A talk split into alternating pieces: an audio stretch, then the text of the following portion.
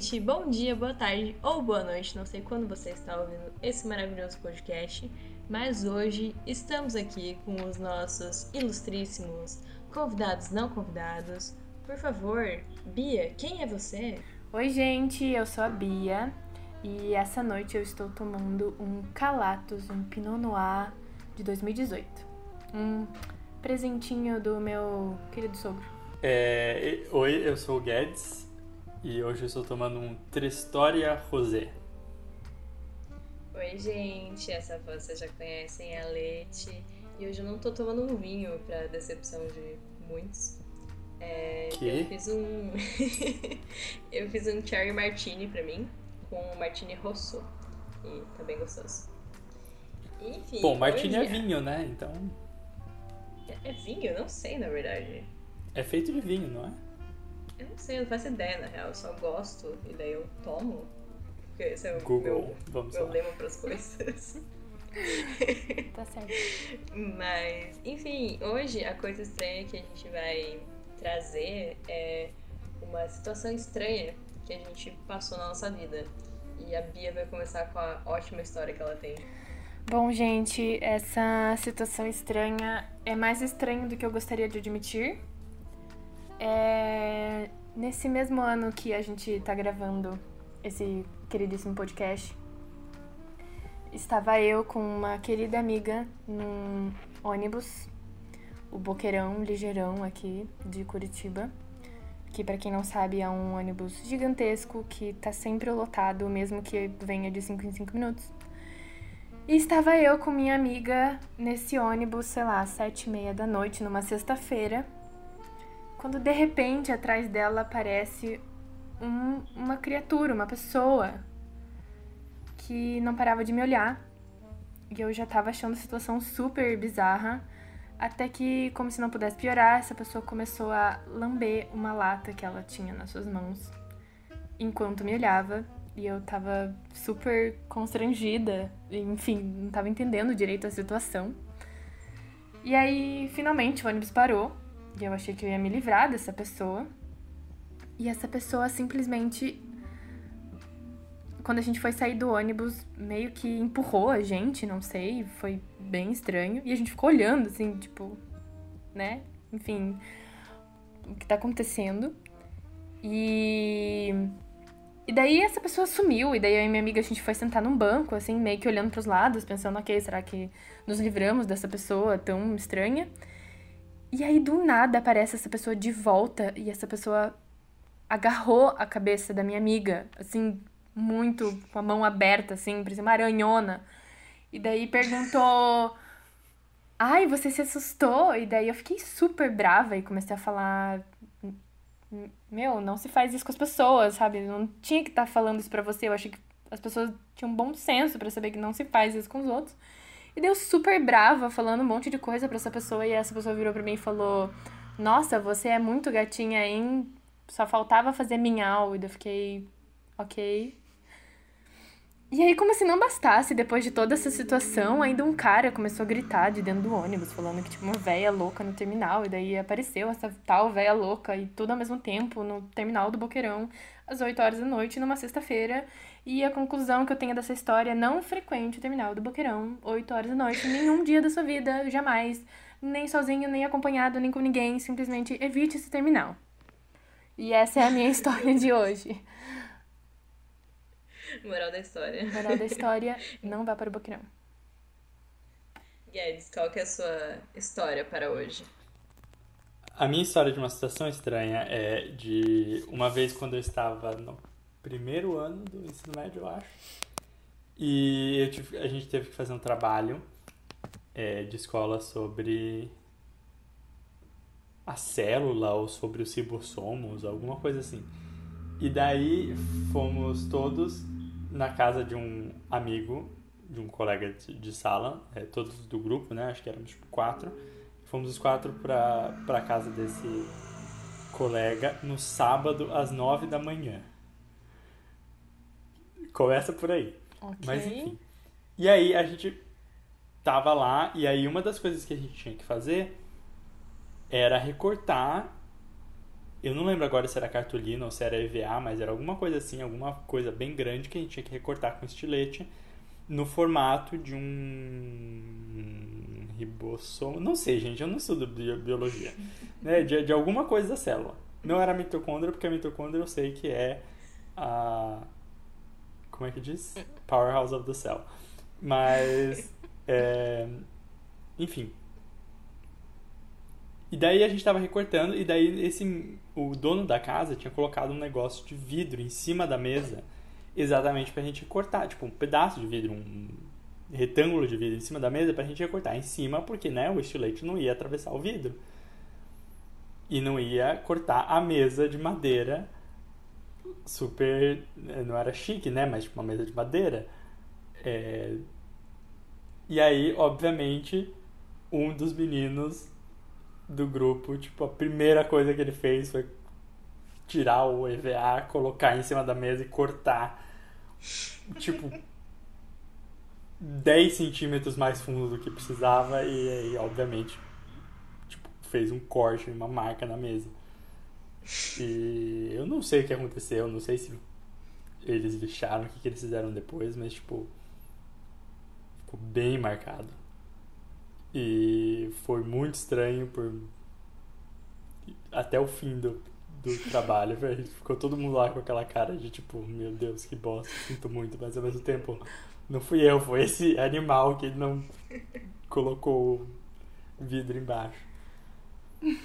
Enfim. Eu acho que o, pior, eu lembro dessa história, eu lembro quando você me contou. Eu não sei porque a gente não fez trabalho junto, mas eu lembro que você me contou essa história, tipo, o Piara é muito estranho, e a mãe dele era muito estranha, e a mãe dele dava aula no colégio, então, tipo, a gente sabia quem ela era, assim. E era uma uhum. família estranha.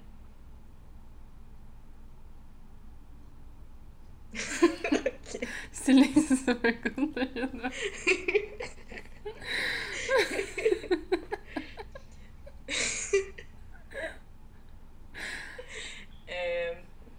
gente, pra finalizar nossas histórias estranhas, eu tenho a minha. Eu queria começar essa história com pedido de desculpas, porque eu vou fazer um exposed aqui dos meus amigos. Eu amo vocês. É, teve uma vez que a gente ia fazer uma reunião, porque a gente fazia parte do centro acadêmico, na casa de um dos nossos amigos. E ele tinha dito que depois dessa reunião a mãe dele queria conversar com a gente. E a mãe dele é incrível, então a gente não desconfiou de nada, assim, ficou tipo ok.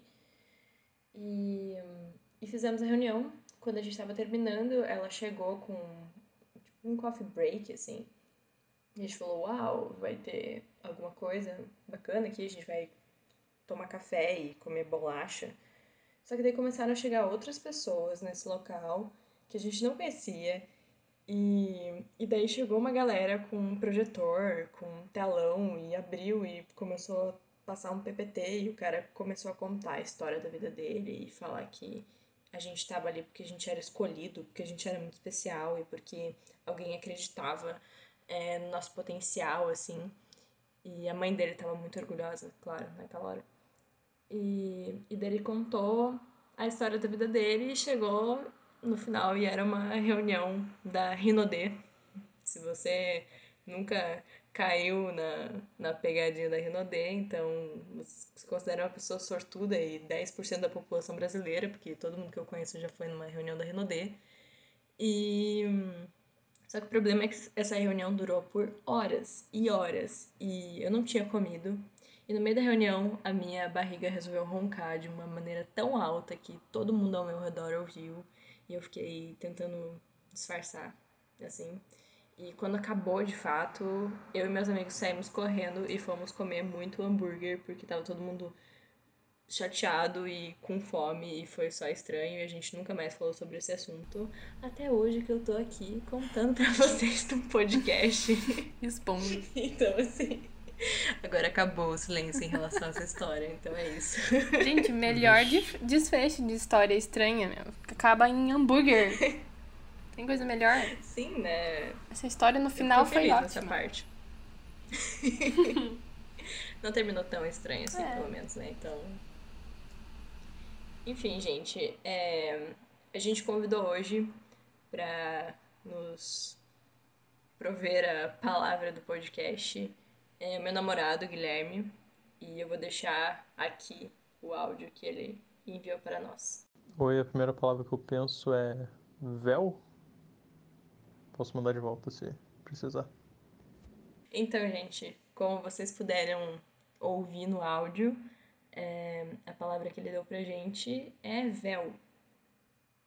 E seria muito chato se eu falasse que eu queria começar.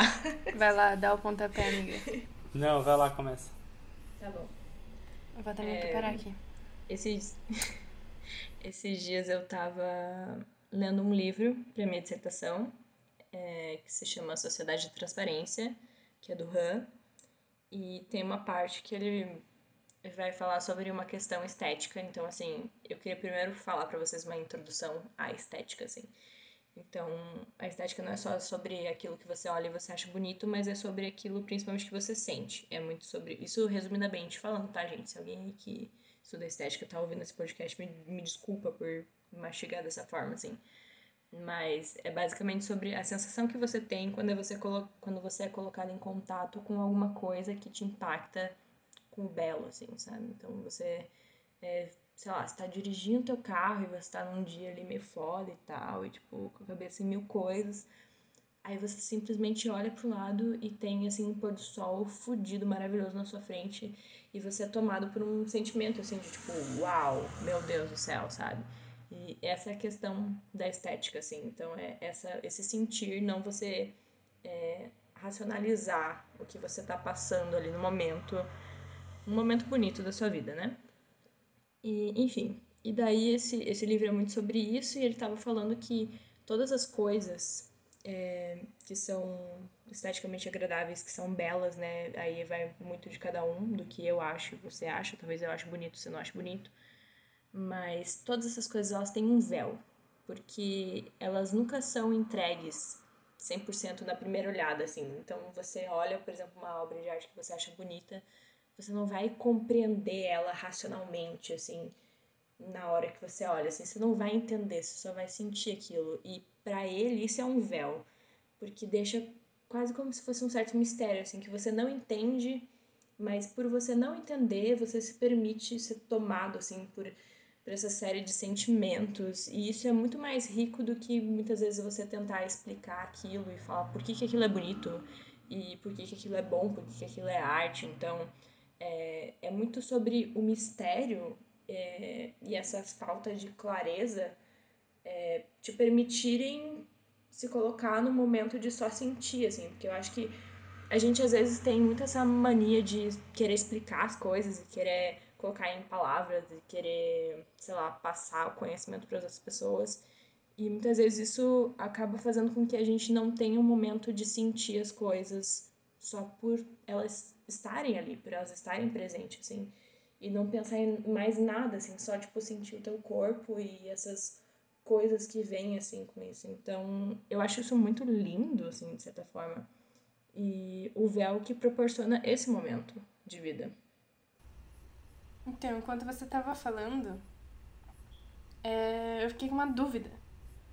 Tipo, esse véu seria então tudo que a gente sente em relação a alguma coisa que a gente vê, mas na verdade, a- sei lá, tipo, a segunda percepção que a gente tem daquela coisa é quem é a, a coisa como ela é. Por exemplo, você deu o exemplo da arte. Sei lá, se você vê um copo virado pra baixo e no seu repertório um copo virado pra baixo te lembra sua mãe que, meu Deus, três anos atrás virou copo foi uma das cenas mais lindas que você já viu em toda a sua vida. E você vê aquele copo e você começa a chorar. Mas, enfim, por questões emocionais e do seu próprio repertório, que talvez não seja o mesmo, que muito provavelmente não vai ser o mesmo de outra pessoa, então as pessoas podem ter várias reações diversas em cima daquela, daquele mesmo copo virado. E mas que numa segunda olhada, numa segunda percepção daquilo, você enxergaria de uma forma mais real, não sei.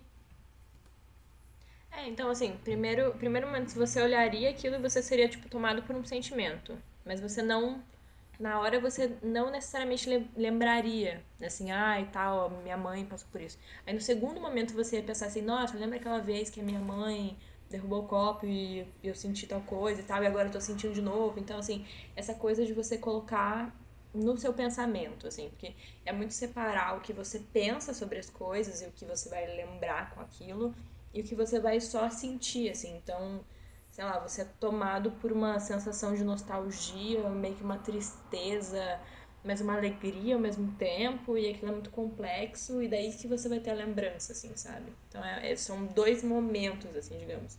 E o véu estaria exatamente nesse momento que você só sentiu, que você não consegue visualizar por que, que você sentiu. Você não tá nem pensando por que você sentiu, você só tá sentindo aquilo, assim, e, e, sendo muito cru, de certa forma. Uhum. E você sabe se tem algum, sei lá, algum estudo ou alguma coisa sobre pessoas terem, tipo, o mesmo véu para uma situação? Por exemplo, eu lembro de uma exposição que eu fui com a minha mãe no Museu de Arte Contemporânea aqui de Curitiba.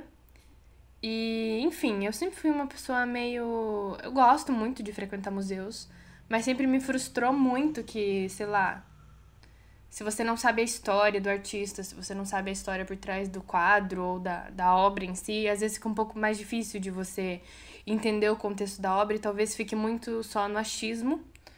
E eu, enfim, por diversas razões, eu acabava, enfim, não entendendo muito, sempre fiquei meio, tá, não entendi qual é desse quadro que tem uma, só umas coisas, enfim.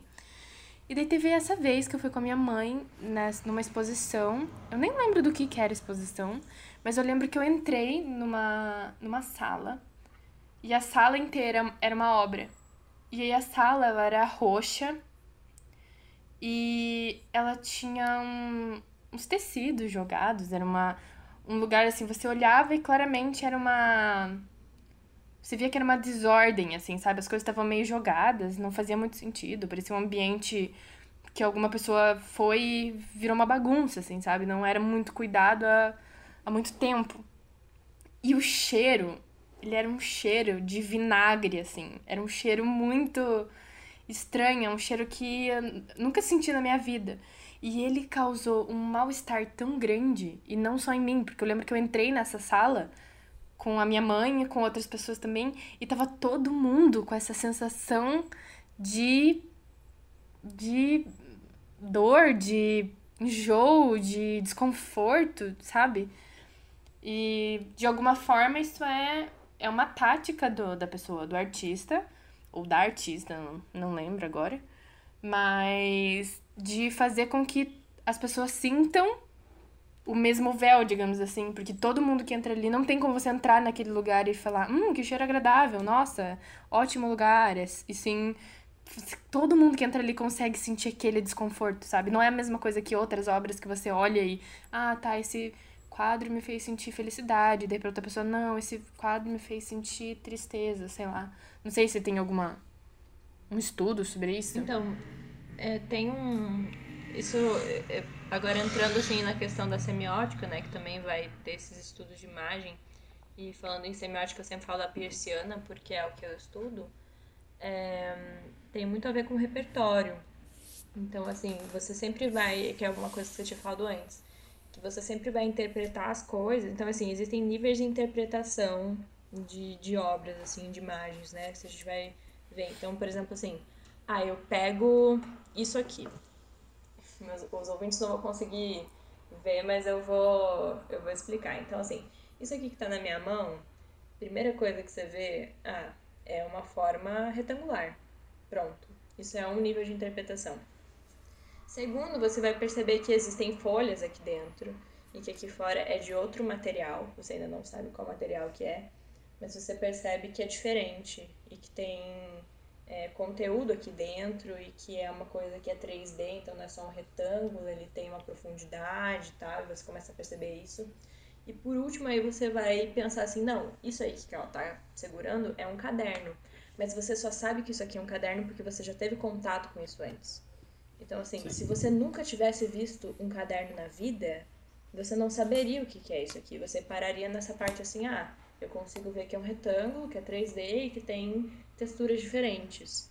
E só, assim. Então, é que nem um exemplo que a gente sempre vê muito assim na semiótica, que é se você pedir para cada pessoa pensar numa cadeira, cada pessoa vai provavelmente pensar numa cadeira diferente. Assim, algumas pessoas vão se encontrar porque elas têm mais ou menos a mesma referência, assim, como principal, mas cada pessoa vai pensar numa cadeira diferente. Mas mesmo assim, existem essas pessoas que têm a mesma referência de cadeira. Então, assim, por exemplo, quando você entrou naquela obra, é, claro, provavelmente o artista ele pensou em causar um desconforto. Então ele colocou um aroma no ambiente que é um pouco mais ácido, que normalmente as pessoas têm uma tolerância menor, porque tem muita referência, por exemplo, de leite azedo, de comida estragada, de coisas assim, que são coisas ruins e que vão, assim, é, afetar diversas referências, assim, e várias coisas ali dentro, não sei qual obra exata que você estava falando, assim, mas várias coisas também vão se relacionar com algumas referências específicas de cada pessoa, assim. Então tá, todo mundo ficou muito é, afetado ali pelo que você falou, né, da obra. Mas provavelmente você pensou em certas coisas que a pessoa do teu lado não pensou, assim. Tua mãe provavelmente deve ter pensado porque vocês cresceram ali num ambiente em comum por muito tempo mas outras pessoas vão ter vão ter esse incômodo, então assim, elas vão sentir isso, mas elas vão ter outro tipo de, interpreta de interpretação desse incômodo, assim, sabe? Uhum. É... Eu não sei muito sobre aromaterapia, assim, eu nunca li muito a fundo sobre, apesar de eu ter um ou outro óleo essencial e achar muito gostoso, e, enfim, usar no colarzinho e difusores em geral, mas eu acho muito curioso que um único cheiro é, consegue fazer com que as pessoas, no geral, sintam a mesma coisa, sabe? Independente do seu repertório. Quer dizer, não sei se é independente do seu repertório ou não, mas eu acho bem curioso que existam, sabe, livros e mais livros e estudos de pessoas que falam: use óleo essencial de camomila para ficar calmo. E daí, em tese, qualquer pessoa que use aquele, aquele aroma no seu colar vai ficar calmo, sabe? Eu não sei se é, se é exatamente essa lógica, talvez eu não tenha lido o suficiente, talvez tenha todo um estudo científico por trás, até porque o aroma é, chega muito rápido ao sistema nervoso, né? O sentido que mais chega rápido no sistema nervoso. Então, enfim, não sei se tem alguma explicação lógica para as células específicas daquele aroma, não sei. Mas a, a impressão que eu tenho é que existem cheiros que nos remetem a coisas em comum, sabe? E eu acho isso super curioso. Como é que pode eu aqui na minha casa sentir cheiro de camomila e ficar calma e também uma pessoa no outro lado do mundo sentir essa camomila que é uma pessoa com um contexto completamente diferente do meu e ainda uhum. assim sentir aquele cheiro e ter a mesma calma, sei lá. Não sei se, se deu pra entender assim o que eu quis dizer. Mas acho isso muito curioso. É sempre uma coisa que eu penso muito, assim, como é que funciona isso? Como é que você diz, assim, ah, esse óleo é para isso? Como é que as pessoas todas sentem aquele cheiro e sentem a mesma coisa? Como é que aquele cheiro faz com que várias pessoas, se não todas, sintam e sintam, sintam o cheiro e sintam ao mesmo tempo a sensação que remete àquele cheiro? Eu acho isso muito maluco. Uhum. Mas você acha que tem uma dimensão, uma outra dimensão nisso, além da, da parte química? Então, eu não sei, porque, por exemplo, quando eu paro pra pensar em camomila, por exemplo, ah, eu vou lembrar da minha avó, que fazia chazinho de camomila quando eu tava nervosa, ou na escola, que toda vez que eu ficava muito estressada, nervosa, alguma coisa assim, a escola me dava. Então, quando eu paro pra pensar na dimensão que eu tenho, no repertório que eu tenho a partir de cheiro, por exemplo, o que me vem à mente é o que eu tenho de repertório. Então, para mim, desde pequena, camomila é algo que remete a, a coisas calmas. Mas, por exemplo, eu comecei a usar um óleo essencial de lemongrass, que é tipo um cheiro de limão, sei lá, bem forte. E diz que se você sente o cheiro de lemongrass e põe no, no seu colar, você vai ficar mais calmo também. As pessoas à sua volta vão ficar mais calmas, é para cuidado com ansiedade. Então, por exemplo, toda vez que eu tô na semana de adaptação com as crianças, eu uso esse colarzinho de lemongrass. E daí, assim, eu nunca senti cheiro de lemongrass antes. Não que eu me lembre, pelo menos. Eu nunca usei nenhum shampoo, nenhum sabonete, nem nada do tipo que me fosse parte do meu repertório. Mas por algum motivo, talvez seja placebo, talvez não sei, enfim, eu sinto aquele cheiro e eu me sinto completamente diferente. Eu chego em casa bem menos exausta do que nos dias que eu não uso aquele colar. E mais, eu ainda percebo as crianças à minha volta muito mais calmas. Sabe, não faz muito sentido isso. Eu acho muito, quer dizer, enfim, eu não, eu não consigo ver ainda, para alguém que nunca leu muito a fundo também, é, ver sentido, assim, em tudo isso. Guedes, pode ir antes. É, na verdade, eu queria falar alguma coisa sobre. Eu vou tipo, voltar para o assunto da arte, então se você tiver alguma coisa para falar disso, falar. Ah, tá. Não, eu, eu ia. Talvez tenha a ver até depois com o que você vai falar em relação à arte. Mas eu acredito, eu, eu também não sei muito sobre aromaterapia, assim, mas eu fico pensando, a sua avó provavelmente ela te deu um chá de camomila porque ela tinha esse conhecimento de que camomila acalmava. E daí ela falava, Bia, olha que esse chá é para você se acalmar. E você, assim, acolheu esse conhecimento e aceitou assim, não, eu tô tomando esse chá para me acalmar. Então, às vezes eu tenho a impressão que tudo começa de um centro comum, assim. Então, sei lá, por algum motivo isso se espalhou para as pessoas e isso continua se espalhando, assim, é como se fosse uma bola de neve. Então, assim, tua avó te falou isso, se ela não te falasse isso, você não ia saber e tal, mas como ela te falou isso, é, e você absorveu isso, você vai passar para outras pessoas. Então, talvez é, quando você vê alguém que tá nervoso ou que tá com problema de dormir, você vai falar assim, ai, nossa, camomila é muito bom, né? Minha avó costumava me dar e tal. E assim as coisas vão sendo passadas para frente, porque eu acho que é sempre assim, em algum momento deu certo para alguém, e daí essa pessoa foi passando, e as pessoas foram passando, e as pessoas foram sentindo isso em, em conjunto, assim, e virou um sentimento comum de todos, né? Eu não sei em relação a, a sei lá, questões biológicas e de ciências, assim, sobre aromas e sobre essas plantas, mas eu acredito muito nessa força, assim, do, do discurso e da absorção desse discurso, assim, para que as pessoas acreditem e, e uh, passem para frente, assim, sempre. Então, só para finalizar esse assunto antes do Guedes ir para a parte da arte lá, é, eu tô lendo um livro que é a História da Bruxaria. E é um livro super legal, assim, ele vai um pouco desmistificar assim, a ideia que a gente tem de bruxa e falar que existem bruxas ainda hoje. E aí eu lembrei que, que faz todo sentido, na verdade, que muitas mulheres que estudavam sobre plantas e, e tinham um conhecimento maior sobre é, ervas medicinais eram taxadas de bruxas justamente porque elas tinham esse conhecimento, assim, sabe? De ah, eu sei que se eu usar camomila eu deixo as pessoas calmas. Ah, se eu usar tal coisa eu sei que eu consigo isso. E aí naquela época eles achavam que era, sei lá, magia, não sei, uma coisa assim, uau, muito maluca, que você usa uma planta e daí tem um efeito na pessoa, sabe? Mas era só porque aquela planta, enfim, tem várias questões químicas que fazem com que a pessoa fique calma. Então talvez, talvez venha disso mesmo, talvez não seja mais um talvez não seja exatamente um véu nesse caso, talvez seja realmente só plantas tendo o seu poder incrível de causar diversas sensações e sentimentos na gente.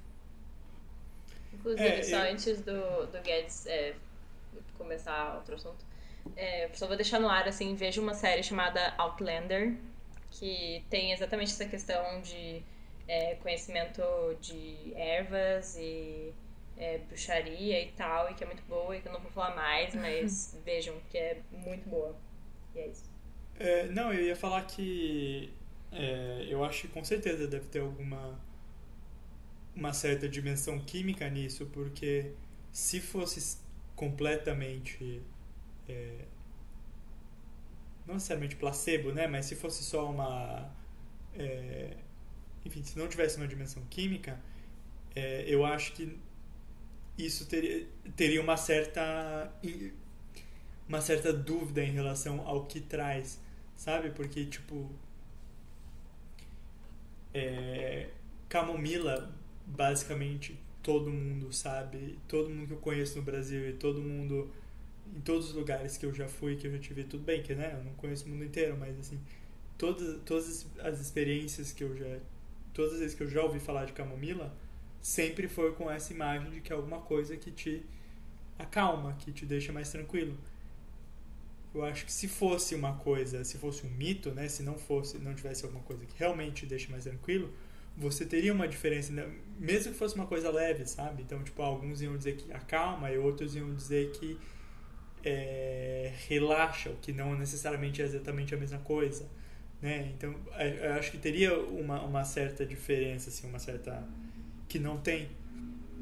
É, mas, mas eu acho que dá uma mistura dos dois. Tipo, eu não acho que é placebo 100%, mas eu não acho que é que tem essa também, sei lá, essa eficácia 100% assim. Eu acho que é uma mistura do cultural com o químico e que os dois Sim, se alimentam sim, e que isso faz certeza, sentido. Com assim. certeza. Com certeza. É, tanto que, por exemplo, se você.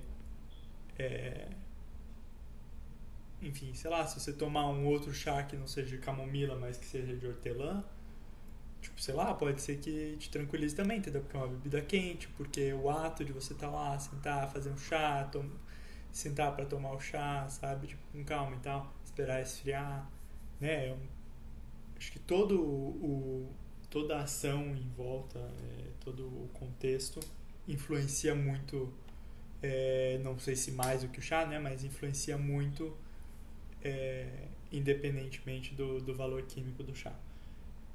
É, Mudando completamente de assunto, Hum. mas na verdade, voltando ao que vocês tinham falado de arte antes, que, que eu lembrei e não, enfim, não, não falei na hora, é, eu fui uma vez para Inhotim, que é um museu a céu aberto, a céu aberto perto de, de Belo Horizonte. Se vocês não conhecem, se vocês tiverem a oportunidade de vão, que é muito legal. É, E teve uma, uma, uma das, das coisas que eu vi lá que mais me chamou a atenção era no fim de uma galeria, assim, porque o museu é céu- céu aberto, mas tem algumas galerias que são espaços cobertos, né? E aí no fim de uma galeria, quando tipo a última sala antes de você sair, você chegava na sala e a primeira impressão de que tem é porque você tem a entrada é, dessa sala, né, que é a partir da sala anterior. Você entra, aí a, a saída da pro, pro exterior, né, para pro ambiente externo é a, a esquerda e à tua direita você tem a impressão que você tem é que tem um vidro é, num certo ângulo é, como é que eu posso explicar para quem não vê isso é difícil gente não, não é fácil É, ele não é paralelo à parede da esquerda então não é como se fosse um retângulo a- o formato da sala visto de cima seria um, um trapézio né? Então, à, à tua direita você tem um vidro que é, é que está a, a um certo ângulo. E quando eu entrei nessa sala, né, tinha mais gente aqui e tinha gente do outro lado do vidro. E eu olhei, eu fiquei tipo, tá, isso daqui é uma obra de arte, né? Tipo, qual que é, qual que é, né? Não entendi. É, e aí, depois de, de olhar bem com calma, eu percebi que aquilo não era um vidro. Na verdade, o que eles fizeram, eles é, né, tra- traçaram uma linha no chão. Nessa linha no chão e na- nas paredes, eles colocaram o que seria tipo o caixilho ou o- o- a moldura do vidro, né, no, no entorno da sala inteira, no perímetro inteiro. E o lado inteiro de lá da sala, eles pintaram a parede de um tom um pouquinho mais esverdeado. Porque o vidro, quando a gente vê o vidro, a gente, né, quer dizer, pelo menos a maior parte dos vidros, ou os vidros mais comuns, eles são levemente esverdeados. Então eles pintaram a sala inteira de, de esverdeado e colocaram esse, esse é, essa moldura. Então, à primeira vista, você achava que tinha um vidro, mas não tinha um vidro ali. E, E, e pensando nisso é muito louco, né? Porque, tipo, na verdade, é, quando a gente vê o vidro, a gente não vê o vidro, a gente vê os sinais de que o vidro é imperfeito.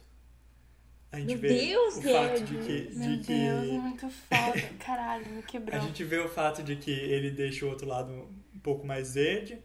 É, a gente pode ver o fato de que tem gotas no vidro, por exemplo, se o vidro estiver molhado. A gente vê a moldura que tem que estar lá para o vidro não, não cair e quebrar. Mas a gente não vê o vidro em si. Caralho, me quebrou, não E o que para falar. terminar essa história, é, depois eu fui numa, numa outra exposição em um outro museu na Holanda que eles tinham trazido essa essa peça ou essa arte, não sei qual o termo exatamente, né? Mas esse essa instalação, essa instalação, eles tinham levado essa instalação para esse museu. E, e do lado da instalação tinha um segurança. E, e a brincadeira legal em Otim é porque, na verdade, tipo, o, lado de lá da sala, que você vê que tem gente, mas você não entende, porque tipo, não tem nenhuma porta, uma sala fechada, como é que as pessoas apareceram ali. É, o- a brincadeira é, você, é que você, quando você percebe, você pode passar pro outro lado, entendeu? E, tipo, ficar do outro lado, parecer que você tá preso atrás do vidro, pra deixar as, as pessoas que vêm em seguida inconfortáveis e tipo, sem entender. E aí, é, quando eu fui nessa instalação na Holanda, tinha um segurança do lado que não deixava você passar. Ah. E, e eu tentei explicar pra ele de todas as formas possíveis e ele disse: "Eh, Desculpa, eu não posso deixar você passar, não pode. Porque, enfim, porque era arte, você não podia. Então, muito da arte se perdeu nisso, nessa, nessa forma, nessa essa tentativa de manter a arte, de preservar a arte, que era o que o cara estava fazendo, né? Ele, enfim, é o trabalho dele. É, essa tentativa de preservar a arte acabou destruindo a arte, né? De certa forma, porque você perde um aspecto muito importante dessa dessa instalação. Bom, Letícia, eu acho que o podcast acabou aqui. O Guedes acabou de falar. Não destruiu a gente, me destruiu aqui. Boa Agora eu vou noite, dormir tchau. aqui, porque. É, essa tentativa de proteger a arte destruiu a arte. A gente não vê o vidro, a gente vê os sinais que fazem a gente perceber que o vidro é imperfeito. Tipo, gente. Ai, Guedes, que ridículo, Que sério. Eu vou ridículo. bloquear você. Mas, tipo, isso nem tem relação com véu, né? Então, tipo, sei lá. né? Não, eu, eu acho. Tudo isso que você falou foi extremamente relevante, assim, acho que. Tanto a questão do vidro, que é essa coisa que a gente vê, mas a gente não vê. Tipo, você sabe que você tá lá, mas você não vê porque ele é transparente, né? Então você, tipo, nunca vai ver o vidro se você for pensar. Tem, tem uma coisa que eu tava pensando esses dias bastante, que era sobre o espelho, porque. De certa forma a gente não vê o espelho, né? A gente vê o reflexo dele só. Tipo, a gente não vê Uhum. ele como objeto, assim, tipo. Acho que isso entra muito em relação ao vidro também. E como é, é angustiante, assim, essa coisa. Então, são objetos feitos para, sei lá... Gente, pra- esses objetos, na verdade, são feitos pra gente nunca se ver como a gente realmente é. Sim, Porque a gente nunca se vê como a gente é, a gente sempre vê o nosso, a nossa imagem invertida. Então o espelho e o vidro só estão lá pra gente nunca se ver como a gente realmente é. sim. E o, o vidro e o espelho em relação ao outro é uma outra forma da gente ver essa pessoa também. Tipo, claro, a gente vê ali pessoalmente e tal, mas é... Se você coloca um vidro na frente, até vocês dois que usam óculos, não é uma, uma visão real, é a visão que alguém quer que vocês tenham sobre aquela realidade, entendeu? Então. É, é bizarro, assim, é, tipo, é um véu que te tira, assim, do seu próprio olhar, sabe? Tipo, você não consegue mais ver o que você deveria ver, o que você quer ver, você vê o que alguém um dia falou que você deveria ver. E é isso, e você não tem outra escolha, porque o que, que você vai fazer se você é míope, por exemplo? Tem que fazer. É isso. Você tem que aceitar. Gente, a primeira vez que eu coloquei o óculos na vida, tava no ensino médio, acho que foi no primeiro ano do ensino médio, segundo ano do ensino médio que eu comecei a usar óculos. Nossa, que sortuda. E eu e eu percebi, o dia que eu coloquei, eu percebi que eu com óculos eu sempre via as coisas um pouquinho mais pro lado do que elas realmente são. Tipo, se eu tô com meu óculos, eu tô vendo uma, uma coisa, e daí se eu tiro, eu vejo essa coisa. Eu não sei se dá pra perceber isso com todos os graus, enfim. Mas o meu eu Sim, consigo sim. perceber que a coisa tá um pouco pro lado do que ela realmente tá quando eu tô com óculos. E aí teve uma vez que eu comprei um. Ai, gente, ótica, né? Vendedor, coitado, fica tentando vender pra gente tudo que, que precisa, né, pra ganhar comissão. E daí fui lá comprar meu óculos e daí a pessoa, ai, porque essa lente aqui, lente 360 graus. Porque o que acontece com nossos óculos é que o, o ponto central, onde fica o nosso, a nossa pupila mesmo, a gente tem o grau inteiro. E ao longo do, do, do resto da lente, o grau diminui gradativamente. Ele não fica o grau todo em toda a lente. E aí, no, nessa lente que eu fui comprar, que é de 360 graus, segundo a moça, tinha o mesmo grau em toda a lente. Então, para qualquer lugar que eu olhasse, eu ia ver tudo HD. Comprei o óculos nela, ela me vendeu, vendeu o peixe dela, comprei a porcaria da lente e fui usar. E eu fui usar em casa? Não, fui usar na rua para entrar no ônibus. E aí, o que que aconteceu? Minha visão, gente, parecia que eu tava dentro de um aquário. Eu olhava as coisas, tava tudo distorcido, eu não conseguia ver nada, assim, tava tudo estranho. Fui entrar no ônibus, tropecei, quase caí. Não conseguia achar direito a catraca pra passar, assim, eu ficava me batendo. Perdi o cartão do ônibus porque eu não conseguia achar o bolso de tanto que meu óculos estava completamente distorcido, assim. Enfim, não sei o que isso tem a ver com véu, mas você falou de óculos, eu lembrei dessa história. Não, o, óculos, de certa forma, ele é um véu, né? Ai, meu Deus, foda. Gente, eu acho que esse podcast é uma tentativa frustrada nossa de achar que tudo tem, tipo, uma mensagem muito foda e subliminar por trás. Não importa a palavra que a gente pegue, a gente vai dar um jeito de colocar crise existencial, a nossa percepção, dualidade de nós mesmos, de como a gente se vê, de como o outro se vê. Arte, discutimos arte aqui, simplesmente com a palavra véu. É isso, Você é acha isso. ruim? Não, eu acho isso ótimo, eu acho isso ótimo. Que somos só as três pessoas tendo devaneios mil, com zero repertório, falando de aromaterapia. Nem sei o que é aromaterapia direito, mas tô falando assim, né? E é isso, adoro isso.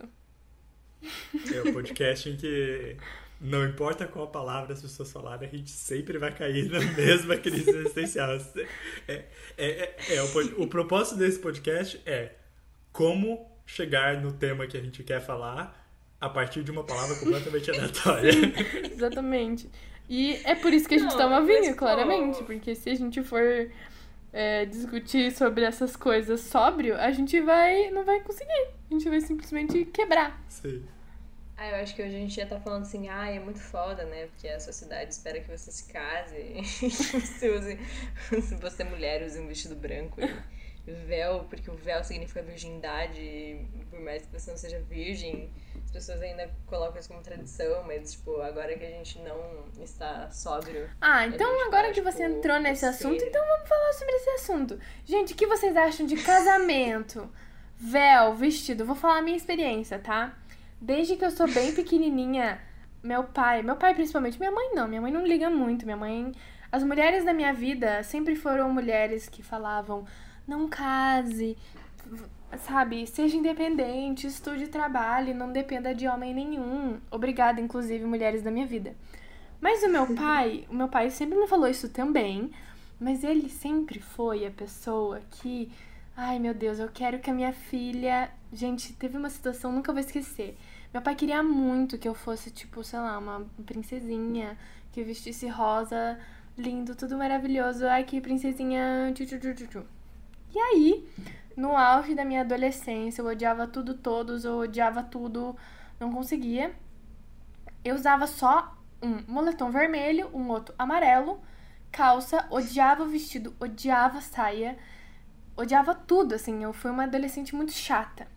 E aí, nunca vou esquecer o dia que meu pai chegou em casa ele mandou costurar um vestido pra mim. Ele comprou um tecido, coisa mais linda o tecido. Hoje eu olho e fico coisa mais linda. O vesti... E ele mandou costurar um vestido. Gente, o vestido. Ele era todo rodado, assim, rosa. Xadrez rosa e roxo. Tinha umas florzinhas bordadas, assim. Mangas bufantes. Nunca usei o vestido na minha vida. Passei a minha vida inteira ouvindo do meu pai. Até hoje eu ouço do meu pai. Quando que você vai casar? Casamento é bom. Porque toda vez eu encontro meu pai, meu pai começa a falar. Quando que você vai me dar um neto? Porque casamento, você fala isso agora, você fala que não quer casar agora, porque quando você tiver 30 e poucos anos, você vai casar, você vai querer um vestido, coisa mais linda. E eu confesso para vocês, nunca casamento, assim, festas gigantescas, aquele vestido branco cheio de. Nunca foi uma coisa que eu olhei e falei, nossa, quero, não quero. Tipo, ainda hoje eu olho e não quero. Mas aí, plot twist da história. Teve uma vez que eu fui num casamento de uma amiga do meu pai. E ela é uma amiga dele que ela é super, tem um cabelo cacheado, ela parece uma fada, assim, sabe? Ela é super bonitinha, assim, não sei explicar. Eu sei que eu olhava, às vezes quando eu ia pra faculdade com meu pai, ele não tinha com quem deixar, eu era criança, eu ia com ele, e daí eu olhava essa menina e eu falava, gente, ela parece uma fadinha, muito linda. E aí eu fui no casamento dessa menina. Tem fotos disso, inclusive péssimo, tava com o cabelo alisado na, na época, um vestido verde. Tomara que caia, a coisa mais horrível do mundo. Você não foi com o vestido que o teu pai te fez? Não, eu nunca usei É. o vestido que meu pai fez pra mim. Eu nunca usei, eu cresci, não cabia mais no vestido, e daí só depois de anos que eu olhei, daí eu falei, nossa, que coisa linda. Daí fui vestir e não cabia em mim. Mas na época eu fiquei, eu fiquei horrorizada. Meu pai ainda me deu e me deu com maquiagem. E eu falava, eu não acredito. Como que você ousa entregar esse vestido rosa e maquiagem? O que você quer de mim? Eu não vou corresponder esses padrões femininos que você quer. Sabe? Ai, bem, enfim, adolescente chata, sabe? Tipo, tá certo, não quer, não quer, mas eu era só uma adolescente chata, sabe? Não é que eu não queria, eu não queria nada, eu era chata.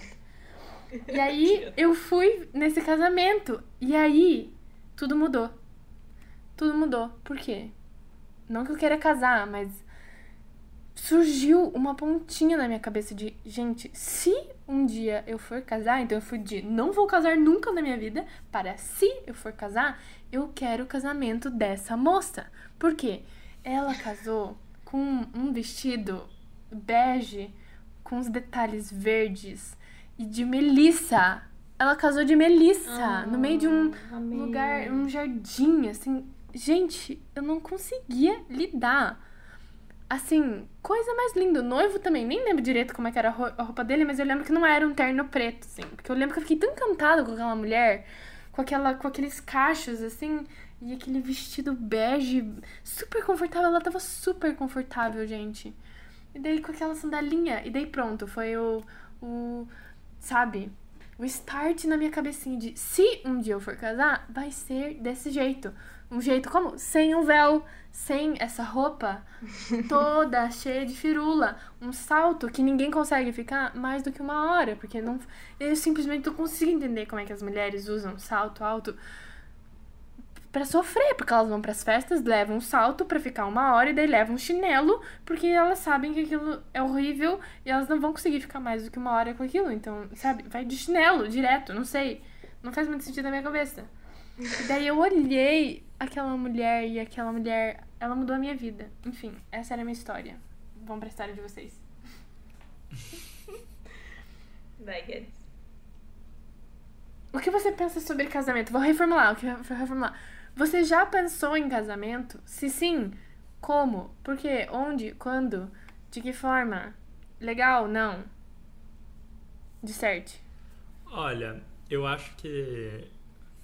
Não sei, eu tenho uma ideia muito. Eu não tenho nada fixo na minha cabeça sobre casamento, assim, sabe? Tipo. Se eu casar, casei. Se não casar, não casei. Se fizer uma mega festa, fiz. Se não fizer, também não fiz. Tipo. Enfim, eu. Com certeza eu iria me divertir de ter uma festa e tal, com várias pessoas e tal. Mas também ia me divertir se não tivesse. Então. Eu acho que, enfim, vai depender muito de das circunstâncias quando o dia chegar, se o dia chegar. É, mas, mas nunca foi uma, uma uma coisa que me incomodou assim, sabe? Não foi uma coisa que eu é, nem que me incomodou no sentido de tipo, ai, não quero casar, mas também que que eu não pensei, que, que eu passei muito tempo pensando nisso, sabe? Tipo, também não.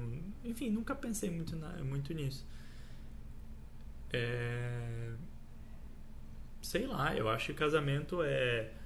Né, tem todo o lado católico da história.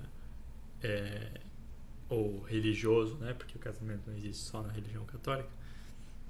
É, que eu não gostaria de. Tipo, eu não vejo sentido em participar se eu não sou católico. É, ou, enfim, se eu não tenho uma religião. Mas tem muito também, eu tenho o lado da festa, né, da comemoração, e tem o lado civil, é, burocrático,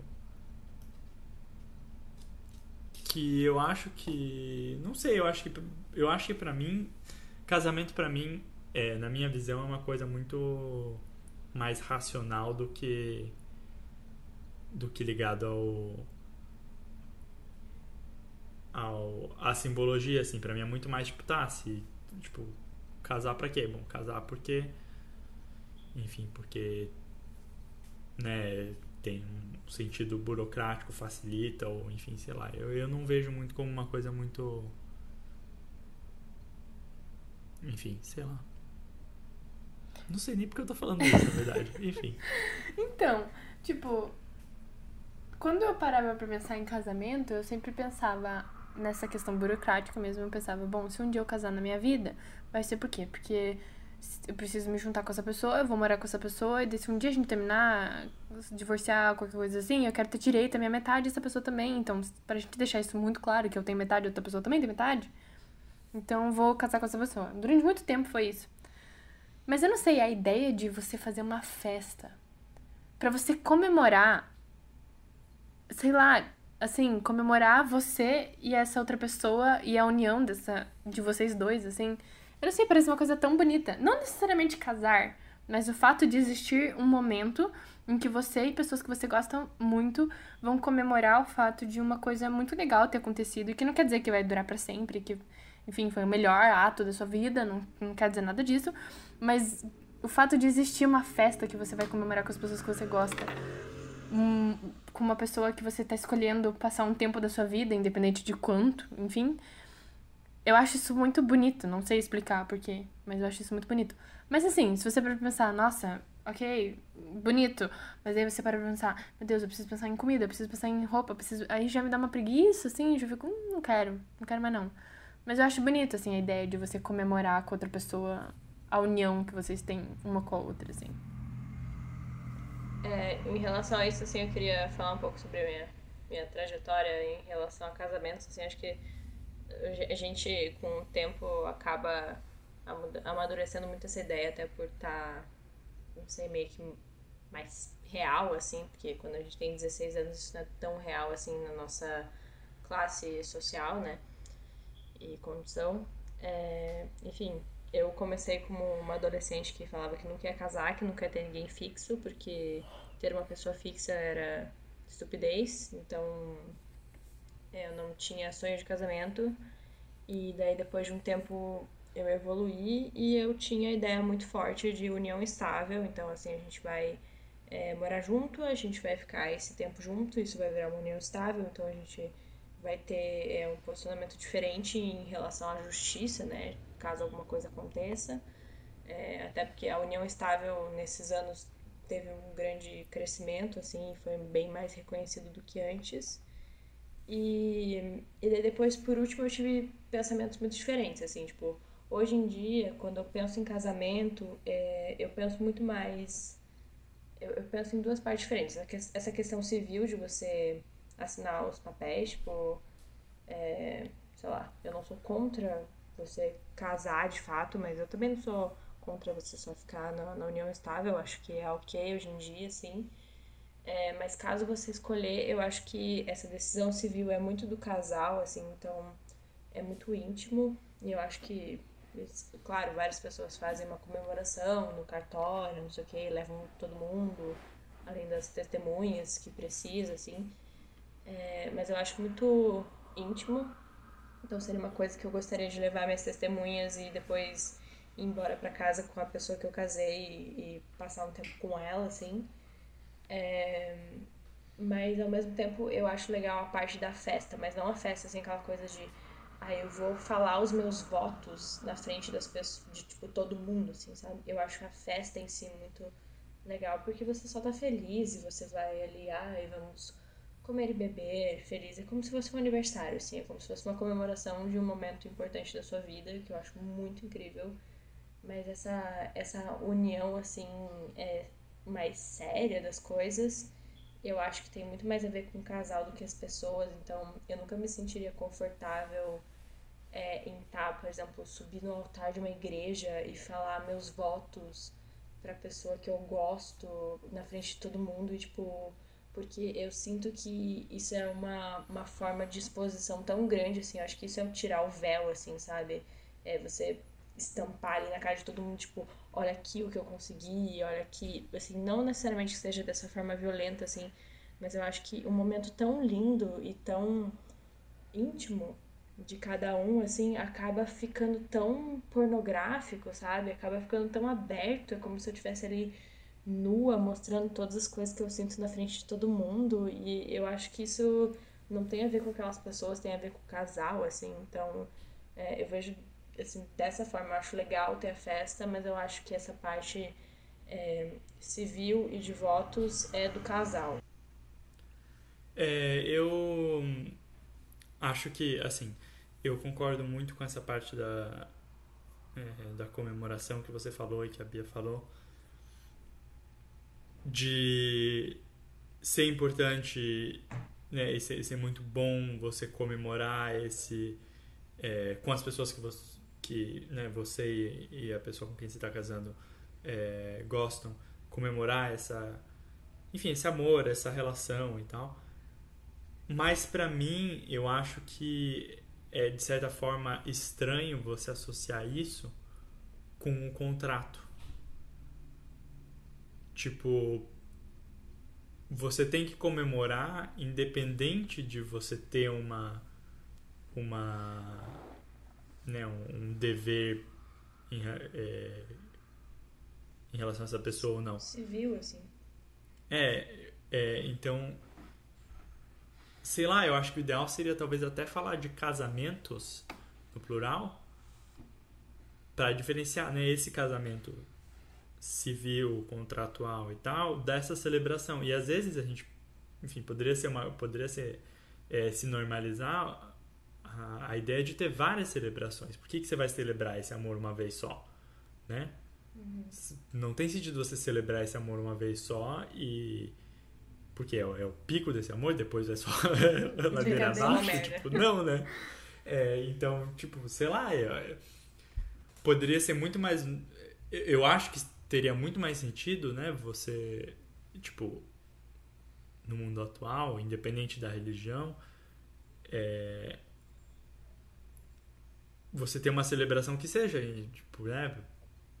Aniversário de casamento com ou aniversário de namoro, sei lá, uma coisa mais periódica assim, tipo uma coisa que você, né, você celebra com mais frequência, porque é uma coisa que continua existindo, que não existe num momento único. Então, sei lá, eu não sou contra a festa de casamento, mas também é aquela, para mim é muito uma coisa que, tipo, a gente tem que pensar no, tem que repensar o significado dela, sabe? E, e se se eu for algum dia ter uma uma festa de casamento, eu quero que esse significado para mim, pelo menos para mim, seja muito claro. Porque essa festa de casamento no fim, ela não é uma celebração do amor. Ela é só a celebração de um momento muito específico. Então, assim, Sim. o quão raso isso é, né? Porque é, não é só sobre aquele dia que você, no caso, fez um contrato ou que você resolveu expor que você tá ali com essa pessoa e que agora as coisas vão ser diferentes, assim. é, falando de uma forma, sei lá, na justiça e tal. É, é, é, é, tipo, é isso, assim, não tem. Parece que você junta, tipo, a, a comemoração a mais seria de assim, ah, a gente tá, tá fazendo esse contrato e também a gente tá comemorando o nosso amor. E sendo que, tipo, o amor que você sente por aquela pessoa e a vontade de estar junto deveria ser o principal, mas não é. Sim.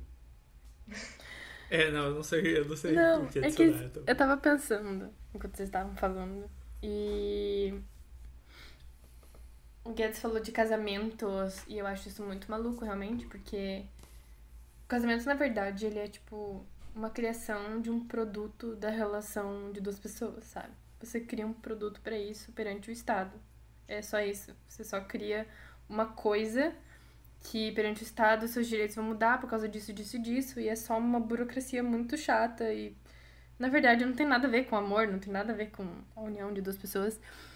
E ouvindo vocês falar, é, é até engraçado, assim, porque parece que a gente tá tentando, sei lá, achar um pretexto só pra fazer uma festa.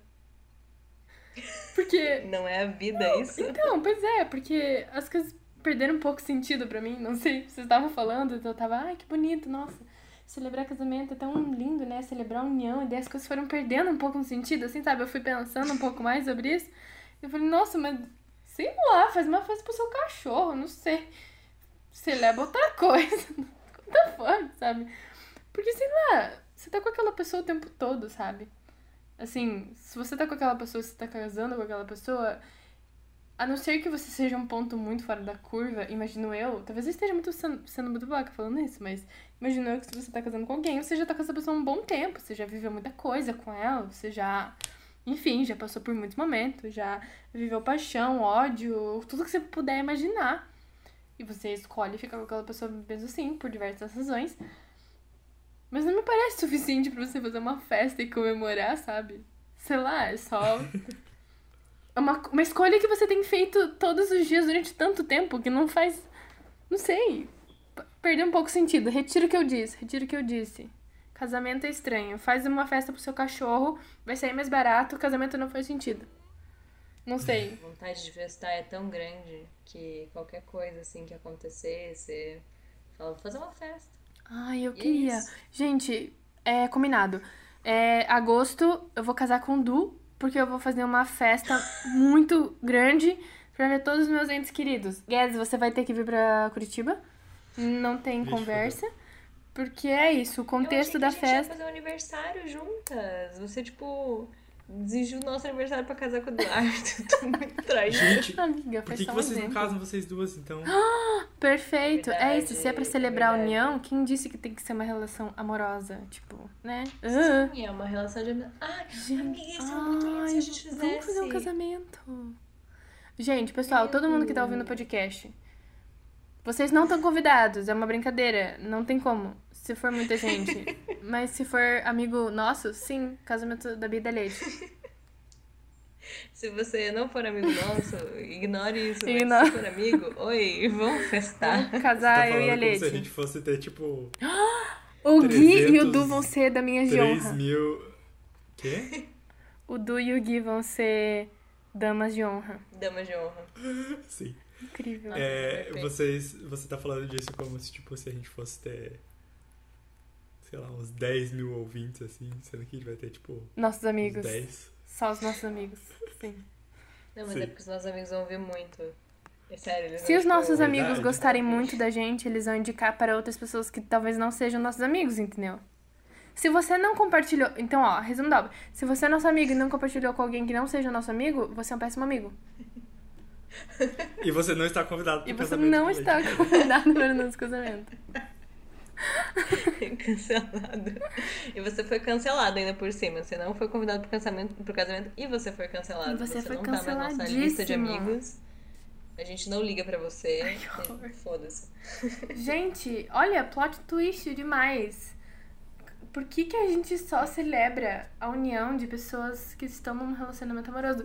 Porque, meu, pensa, tá? Se você acha lindo fazer um casamento pra comemorar a união, por que, que você vai fazer provavelmente, tá? Pra maioria das pessoas que são monogâmicas, pra única pessoa que você vai ter, tipo, o único tipo de relação amorosa, você só vai poder fazer essa festa uma vez. Mas se você resolver que você vai fazer com todos os seus amigos, imagina quantos casamentos você ia ter ao longo da sua vida. Tipo, meu Deus, eu amo esse amigo. Chegou um ponto da nossa relação que eu simplesmente amo você, não tenho o que fazer, você nunca vai desgrudar de mim, sabe? Eu, eu sei disso. E pronto, você vai lá e casa com a pessoa.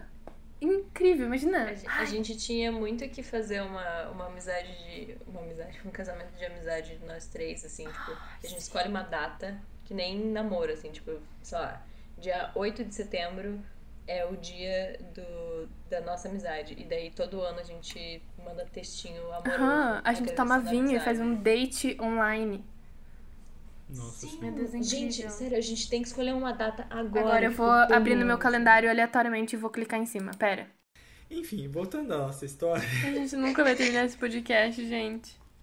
é, Gente, véu é, véu. uma coisa que a gente usa na cabeça. Um tule, normalmente. Pronto, acabou o fim. Brincadeira.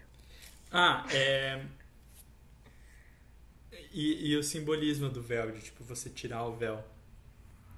Ai, vamos falar sobre Peraí. virgindade. Ah, não! Meu Não, Deus, calma, calma, deixa, eu- deixa eu falar. de- não, deixa eu falar. Deixa eu falar isso porque o meu é muito menos profundo que o teu, tá? Tá. É, então, o simbolismo de você tirar o véu e você revelar, você passar a ver uma coisa que você já sabia o que era, mas tipo, você tem esse simbolismo de. Tipo, você já sabia o que tava ali, entendeu? Mas mesmo assim, você tem tipo essa essa surpresa de rever o que você já conhecia. Quando você casa, É, Gente, quem foi que dizia que você só realmente conhece uma pessoa se você, tipo. tá com ela há muito tempo, assim? Sei lá, três anos. alguém falava É algum isso? filósofo muito, tipo. Você só realmente conhece alguém se você já. Tipo, quanto tempo demora pra você conhecer realmente a pessoa e deixar de ver o véu do. Quem, da sua expectativa sobre aquela pessoa, sabe? Demora muito Ah, não, tempo. mas eu, eu acho que aí a gente vai entrar no assunto que a gente sempre entra. Ah, não, pelo em amor de Deus. podcast. Não, chega, chega, chega. Então a gente vai cancelar. Cancela, cancela, cancela. Sem os Zeus verdadeiros. Uhum, chega, não tem eu, ninguém tem eu, não existe eu. Ninguém, ninguém. Vamos falar sobre você puxar o véu da pessoa, da, da cara da pessoa, e você ver a pessoa. Mas Você que assim, vê alguém a- safado, daí você tira o véu. Aí você Busted. vem, vem a questão do, de você, tipo, quando você tem o, o véu, assim, eu acho que essa é, não sei exatamente o simbolismo é, exato, assim, na religião cristã, no âmbito cristão, mas quando, quando você tá vendo pelo véu, você, tipo, vê uma visão parcial da pessoa, porque é isso que você tem quando você namora, assim, você, tipo, tem a pessoa parcialmente. Mas quando você casa, porque, tipo, antigamente, se você casava, tipo, fudeu, assim, você não pode voltar atrás, você não pode se divorciar, porque senão você é uma péssima pessoa. Então, assim, a partir do momento que você se casa, você tem, tipo, aquela pessoa por completo. Então, assim, quando você namorava e noivava a pessoa, era só um véu que tinha ali na frente, e, tipo, a pessoa podia desaparecer da sua vida se ela quisesse. Mas a partir do momento que você se casa, não tem mais como ela desaparecer. Ela é aquela pessoa completa, sem nenhum véu na frente. Não, mas isso na real é uma questão muito de amor romântico, né? Porque a gente cria a expectativa de que você vai namorar uma pessoa e essa pessoa, meu Deus, ela é o amor da sua vida, perfeita, nunca errou. Você vai acordar todos os dias e pensar, ai que linda essa pessoa, incrível, tudo pra mim. E não, não é assim, gente. Você vai ter que lidar com tantas partes dessa pessoa. Você vai ver tanta mudança dessa pessoa. A pessoa que você começou a namorar, depois de 10 anos, já não é mais a pessoa. Você não é mais uma pessoa. Por isso que pra mim é muito incabível você, tipo, virar pra alguém e falar, ai, eu vou amar você pra sempre. Você nem sabe como é que você vai ser amanhã, desgraça. Não fala que você ama pra sempre, que você não ama pra responsa, né? sempre. Não fala isso não, credo. Mas, tipo, a gente cria muita expectativa de que isso é ótimo, que... Eu vejo alguns amigos meus, assim, que, sei lá, não, não namoram e... Eles ficam super com a expectativa. Ai, gente, eu quero encontrar a pessoa certa. Eu quero encontrar a pessoa que eu vou olhar e vai ser, meu Deus, eu vou me apaixonar e vai ser uma coisa. Gente, alguém conta Ah, pra essa pessoa. Vem uma, questão disso assim que, tipo, não é que existe uma pessoa certa que você vai olhar e você vai ficar, tipo, caralho, minha alma gêmea. Você vai construir uma relação com aquela pessoa que pode, assim, ser sustentável por um tempo, tipo, por um bom tempo, ou com, por um tempo limitado, whatever, assim, mas é tipo, tudo é uma questão de construção. As coisas não vêm prontas, assim, né? De nenhuma forma. Então, mas isso. em- O ponto é que você pode literalmente se apaixonar por qualquer pessoa. Literalmente qualquer pessoa do mundo você conseguiria construir uma relação se, e somente se, você e a outra pessoa fossem. tivessem é, vontade suficiente de construir alguma coisa. Se, se partisse desse princípio, pronto, literalmente qualquer pessoa do planeta Terra, não importa idade, não importa nada, você conseguiria ter um relacionamento perfeito com essa pessoa. Sim, se você quer, você consegue. Exatamente. Nesse caso, assim. Tipo, se vocês dois querem, no caso, né? Você, Pois é, independente de como ela é. Talvez essa pessoa te irrite em tudo. Sei lá. Mas se você tem uma relação boa, você vai conseguir falar: ser humano, eu odeio tudo em você. Tudo, pelo amor de Deus, o que, que a gente faz? Daí vocês vão conversar e alguma coisa ia ser feita, sabe? Tipo, essa coisa de. a- a- ai, alma gêmea.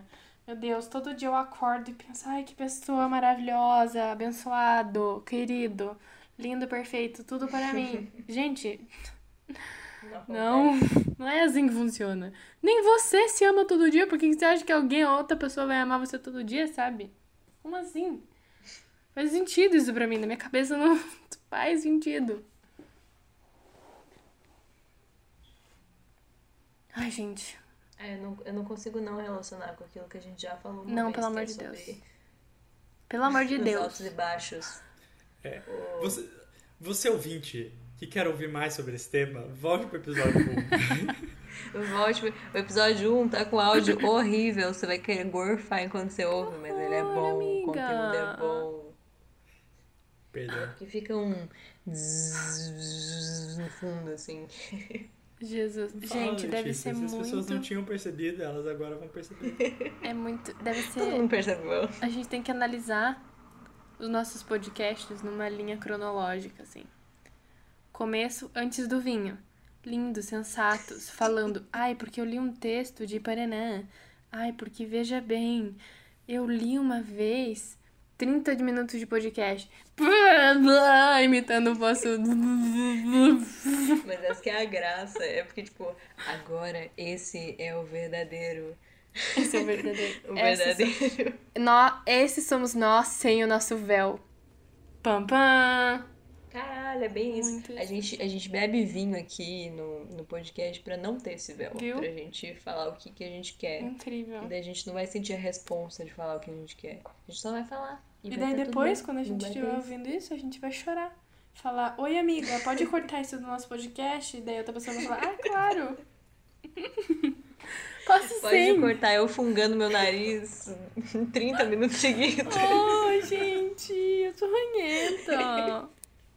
A rinite é Gente, foda. ela é real, gente. Ela é real. Bom, gente, pra finalizar esse episódio do podcast de hoje, a gente resolveu falar aqui coisas ao vivaço. É, confissões, vamos tirar o véu de algumas questões da nossa vida. Então eu convido o Guedes e a Bia pra falar aí o que, que eles têm a revelar, o que, que eles têm a desvelar para nós. Tá, eu vou primeiro então. Eu vou. O que eu tenho pra desvelar hoje é que vira e mexe, eu tô assistindo uma série ou um filme. E aí eu me pego na situação de que eu começo a rir de alguma situação, de uma piada, e daí eu fico em crise depois do- da, da risada, pensando, meu Deus, por que, que eu ri disso? Que coisa mais errada. E daí eu fico me punindo durante muito tempo, pensando por que, que eu não, não se deve rir disso. E é isso. É, bom, eu a coisa que eu tenho para é, contar para vocês é que eu tenho uma certa dificuldade em me desfazer de roupas que ainda tem um possível conserto, teoricamente, mas tipo, que eu nunca vou consertar. Então, eu sempre, tipo, vou pegar uma meia e aí tem uma meia com o pé furado, porque eu não jogo as minhas meias com, com o pé furado fora. Eu não sei fazer isso. Pra quem que eu, onde que eu vou jogar fora? Tipo, enfim, eu não sei. Eu Lixo! Mas, tipo, ela ainda funciona mais ou menos como uma meia, entendeu? Então, tipo, eu não, eu não fico com vontade de jogar ela. Enfim, é uma dificuldade que eu tenho, estou trabalhando nisso, tá? É, enfim, é isso. Bom, gente, a coisa que eu quero desvelar aqui ao vivo é que várias vezes eu abri o Twitter e daí eu fiz um tweet engraçadinho sobre alguma coisa que aconteceu na minha vida, alguma coisa que eu pensei, e daí eu só descartei o Twitter porque eu pensei que eu poderia ser cancelada de alguma forma, porque eu acho que tudo tem como você problematizar, ainda mais no Twitter, que as pessoas problematizam tudo. Então, no medo de ser cancelada, eu tweeto a cada três dias. Mas se eu não tivesse esse medo, eu tweetaria todo dia, porque eu tenho muita coisa engraçadinha para falar. Tá, então é eu acho necessário só fazer um adendo a, depois desses nossos comentários de que não, isso não quer dizer que a gente simplesmente não goste das discussões que acontecem e não ache necessárias ou que a gente acha que não tem pessoas que falam merda mesmo e que devem ser, enfim, punidas de alguma forma ou chamada atenção, enfim, ou que a gente não repense sobre as nossas atitudes constantemente, porque é uma, uma reflexão constante. Mas só para deixar claro de que não é que a gente simplesmente pensa essas coisas, sente essas coisas e deixa para lá como se não fosse algo importante pra gente, assim, sabe? Porque senão vai soar como. Pode soar como um, só pessoas muito privilegiadas, que é o que somos mesmo, e que uhum. simplesmente não, ref, não, não. Nunca tem um momento de reflexão sobre as coisas que faz, sobre as coisas que dá risada, sobre as coisas que quer comentar, mas não comenta porque sabe que é um pouco errado, ou enfim, qualquer coisa do tipo. Porque estamos constantemente aprendendo, óbvio, a gente sempre. É, tem alguma possibilidade de errar, todo mundo erra e é isso, mas a gente acha super importante dialogar e refletir sobre as suas ações, sobre seus privilégios, sobre o que a gente pensa, que tudo isso é, faz parte de uma estrutura muito maior. Enfim, acho que só senti a necessidade de explicar isso antes da gente terminar. Sim, sim. A gente procura sempre ser uma pessoa melhor e mais consciente, no fim das contas, apesar é, de tudo, assim. E, bem, é isso. Chegamos aqui ao fim do nosso podcast. A gente agradece muito você, ouvinte, que ficou até o final, ouvindo as coisas, nossos devaneios. Sigam a gente nas nossas redes sociais, então, arroba YMBTRZ, arroba PedroGuedesBM e arroba LeitePRFR, lembrando que Leite é com I, e é isso, muito obrigada, gente, e até logo! Até a próxima, gente. Obrigada por ouvirem. Beijos. Tchau!